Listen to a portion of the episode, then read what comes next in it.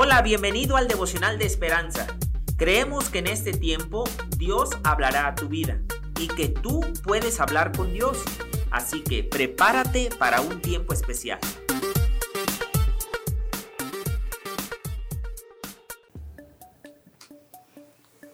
...23 de abril... Ver la luz. El autor dice... En las calles de Los Ángeles, un hombre sin techo que luchaba contra las adicciones entró en una misión de rescate para pedir ayuda. Así comenzó el largo recorrido de Brian para recuperarse.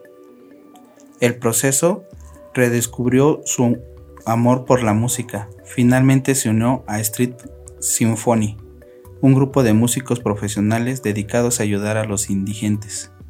Le pidieron a Brian que ejecutara un solo del Mesías de Handel, conocido como el pueblo que andaba en tinieblas.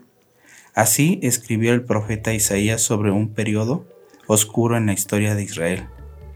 El pueblo que andaba en tinieblas vio un gran, vio un gran luz los que moraban en tierra de sombra de muerte. Luz resplandeció sobre ellos. Isaías 9:2. Un crítico de música de la, de la revista The New Yorker escribió que Brian hizo que el texto sonara como si hubiese sido tomado de su propia vida.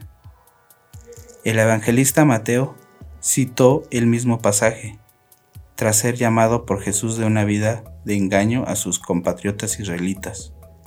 Describe cómo cumplió Jesús la profecía de Isaías al llevar la salvación al otro lado de Jordán a Galilea de los gentiles.